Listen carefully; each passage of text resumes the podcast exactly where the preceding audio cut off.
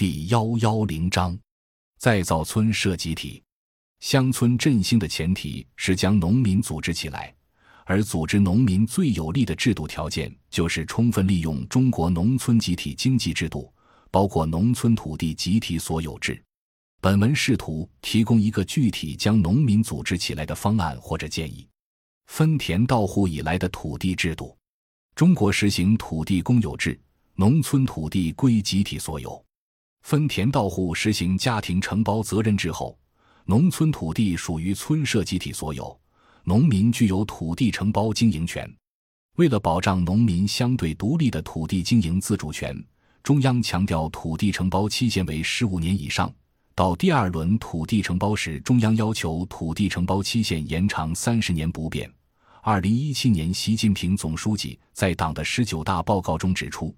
保持土地承包关系稳定并长久不变。第二轮土地承包到期后再延长三十年。分田到户后，农民具有生产经营自主权，交够国家的、留足集体的，剩下都是自己的。有了剩余索取权，农民焕发出巨大生产经营积极性，农业生产潜力被挖掘出来。在很短时间，中国农业产出大幅增加，农村形势一片大好。不过，分田到户后仍然存在两个问题：第一，农户个体经营规模太小，不仅对接市场很困难，而且诸多共同生产事务难以解决，比如抗旱排涝、农技推广、防虫防病、机耕机收等，都会因农户经营规模过小而产生规模不经济的问题。更糟糕的是，为了公平，分田到户时往往将集体土地分等分级，再按人均分。导致农户承包土地不仅规模很小，而且地块分散，由此造成普遍的一家一户不好办和办不好的生产困境。第二，在农户规模很小且农业收入有限的情况下，国家向农户收取税费的成本很高。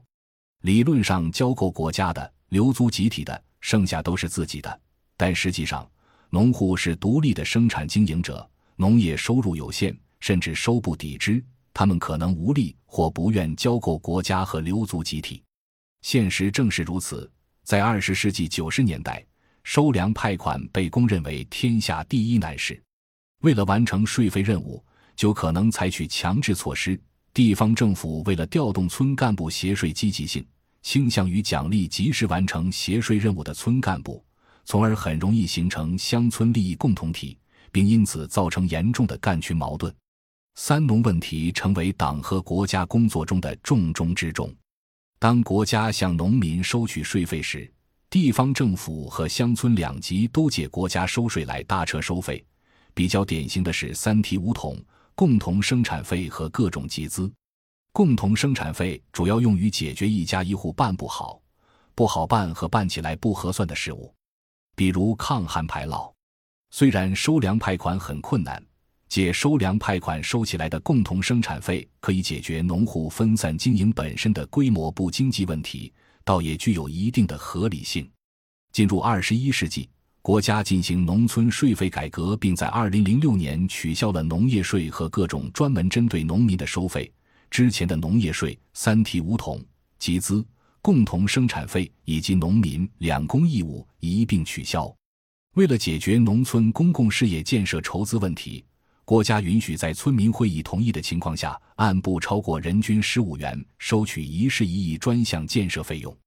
然而，现实情况是，因为召开村民会议很困难，加之向农户收取一事一议经费仍然面临有农户不交的困境，全国绝大多数农村一事一议未能落实，超出农户的公共事业建设缺少经费，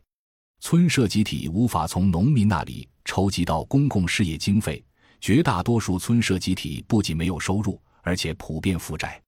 取消农业税后，为缓解农村公共品供给的不足，国家开始向农村大规模转移支付，主要是用于建设农村基础设施和提供农村基本公共服务，比如医疗、教育等。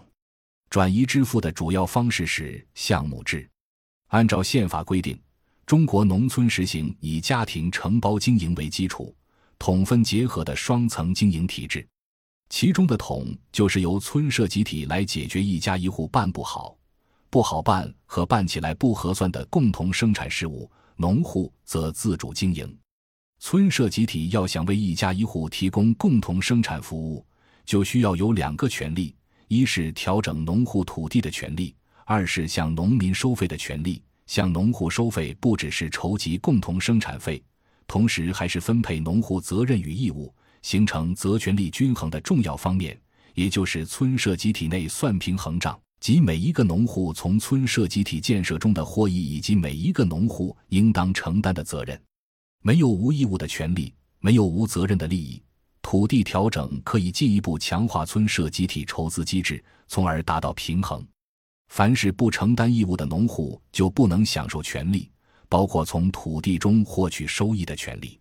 实践中，双层经营中的集体统筹一直效果一般，尤其是第二轮土地研包要求增人不增地、减人不减的，使得村社集体丧失了调整土地的权利，也无法再借调整土地来算平衡账。相对来讲，在第二轮土地承包期延长后很长一段时期。山东等地的一些农村仍然具有通过调整土地来调整村庄内村民权利义务关系的能力，且越是有土地调整能力的村庄，其治理也越好。不过，经过二零一六年以来的土地确权，山东农村调整土地越来越困难了。造成双层经营更大困难的是取消农业税费，村社集体不再能向农民收取费用。集体虽然有土地所有权，却不能向承包集体土地的农户收取任何地租或其他费用。这样一来，村社集体就无法与承包土地的农户建立起双向平衡的权利义务、责任利益关系，从而丧失了借此将农民安全责利相一致原则组织起来的条件，最终造成了双层经营的困境。二十世纪九十年代，中国城市化加速。越来越多的农村劳动力进城务工经商。刚开始时，农民进城只是要缓解农村劳动力过剩的压力。随着中国城市化的加速，越来越多的农户家庭全家进城，不再种地，他们将土地流转给仍然留村务农的农户耕种。因为无法确定是否有能力在城市安居，这些进城农户倾向于保留回农村的退路。他们一般都是将土地非正规、无期限、无合同地私下流转给亲朋邻里耕种，以便随时返乡就能要回土地耕种。留村务农户通过流入土地扩大了经营规模，但流入的土地却因为无固定流转期限，只有很有限的土地使用权。